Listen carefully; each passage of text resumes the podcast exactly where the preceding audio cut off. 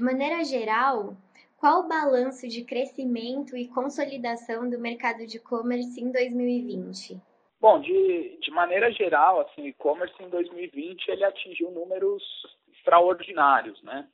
A gente acumulou é, em nove meses de 2020 um faturamento já superior a todo o ano de 2019, né? Então, agora no encerramento do nono mês, a gente já superou 100% do faturamento do ano inteiro de 2019.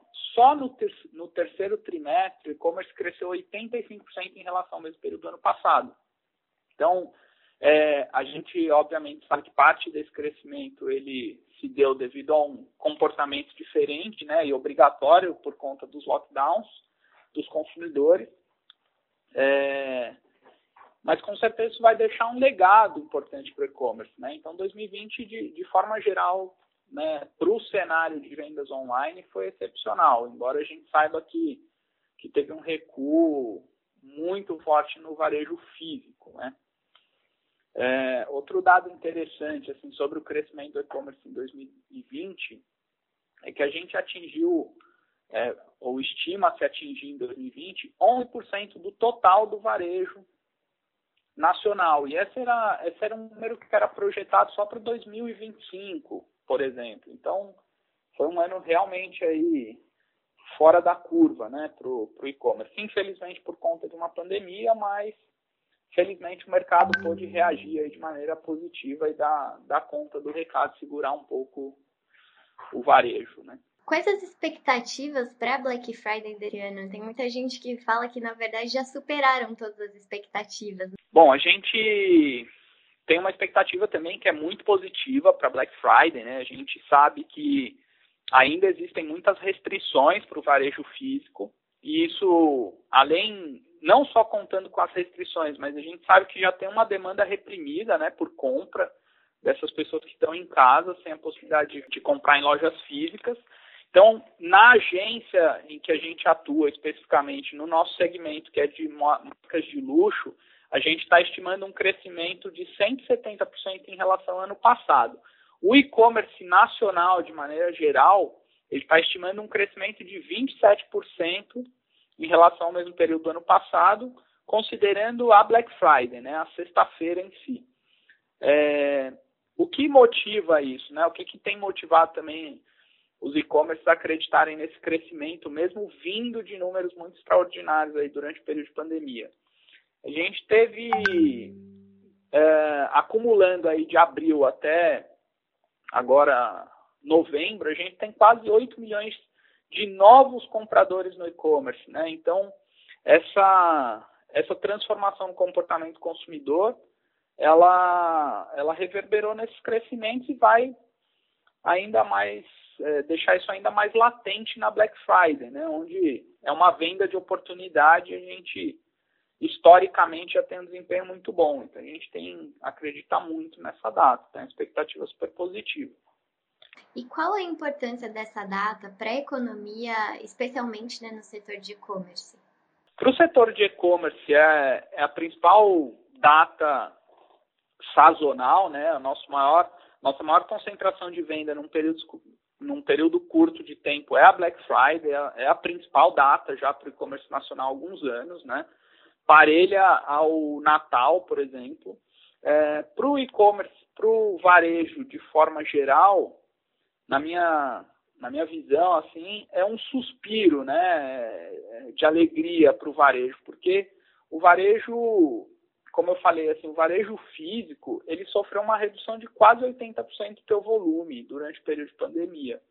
É, e a gente está vendo, assim, que a gente está caminhando para um aumento de restrições né, ao longo do mundo. A gente não sabe o que vai acontecer aqui no Brasil, mas a gente, mas a gente sabe que todos os, todos os varejistas, de maneira geral, estão com um olhar muito especial para o digital, porque afinal, durante todo o período de pandemia, o digital, para algumas empresas, assim, foi, o, foi a tábua de salvação. Né? Então, é, isso trouxe muita credibilidade para o digital. Muitos empresários que olhavam de maneira é, um pouco mais afastada para o e-commerce começaram a dar mais atenção para o canal. O canal passou a ser melhor integrado com os outros canais de venda. Então, hoje, toda força de vendas de loja física aprendeu a interagir melhor com esse canal, né? E a gente sabe que caso as restrições né, de, de aglomeração, enfim, as restrições físicas, elas avancem, é, quem vai ganhar com o Black Friday é quem tiver as melhores estratégias de, de multicanalidade, né? Quem souber aproveitar o e-commerce para alavancar as vendas de forma geral, visto que as aglomerações não vão ser possíveis ainda, né? Então, é, na minha visão, assim, nunca teve um ano onde a Black Friday o e-commerce de forma geral fosse tão importante para o varejo como um todo. Né? E como os e-commerces devem se preparar para essa data? Ainda dá tempo para os atrasados?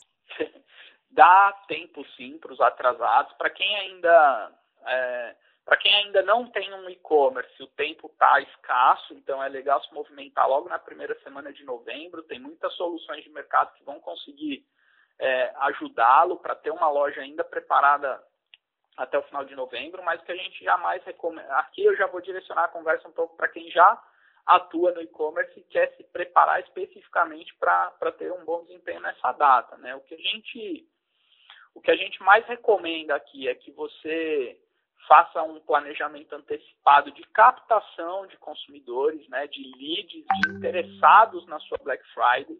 Então é super importante esse tipo de estratégia de antecipação, não necessariamente de antecipar as promoções, mas de antecipar a comunicação, de começar a gerar base para se comunicar no momento oportuno de Black Friday. Porque durante a Black Friday é uma guerra de exposição, né? Os grandes varejistas, eles têm muito mais poder de exposição em social media, uh, em mídias digitais diversas, em pesquisa, em TV. E para que você, que é um varejista pequeno ou médio, né, possa se destacar, é, é, bem importante essa estratégia de antecipação de captação de leads, porque no período apropriado, basta você reimpactar essas pessoas que se interessaram por você. Então, uma estratégia que te coloca num patamar de exposição interessante, onde você consegue provisionar um, né, uma parte do teu, do teu desempenho. Outra coisa super assim, sensível é, é estoque, né? O teu estoque está muito bem organizado, as tuas vitrines de loja é, organizadas de forma a escoar aquele produto que você tem é, a intenção de escoar, de promocionar, enfim, é bem importante essa organização. E acho que também tem uma oportunidade grande de pós-venda, né? Como eu falei, assim, tem muitos novos consumidores no e-commerce. Se vocês conseguem dar uma boa experiência de compra nesse período, a chance de retenção é muito maior, né? A chance de um cliente que vai consumir um produto seu pela primeira vez e vai voltar a consumir por ter tido uma boa experiência, ela aumenta. E isso potencializa o teu investimento feito agora. Então, é, dá tempo para entrar quem ainda não entrou e quem já está, acho que a principal dica mesmo é, é, se antecipar na comunicação e gerar uma base para fugir do, da data específica da Black Friday, onde os grandes varejistas entopem a internet de comunicação. Né?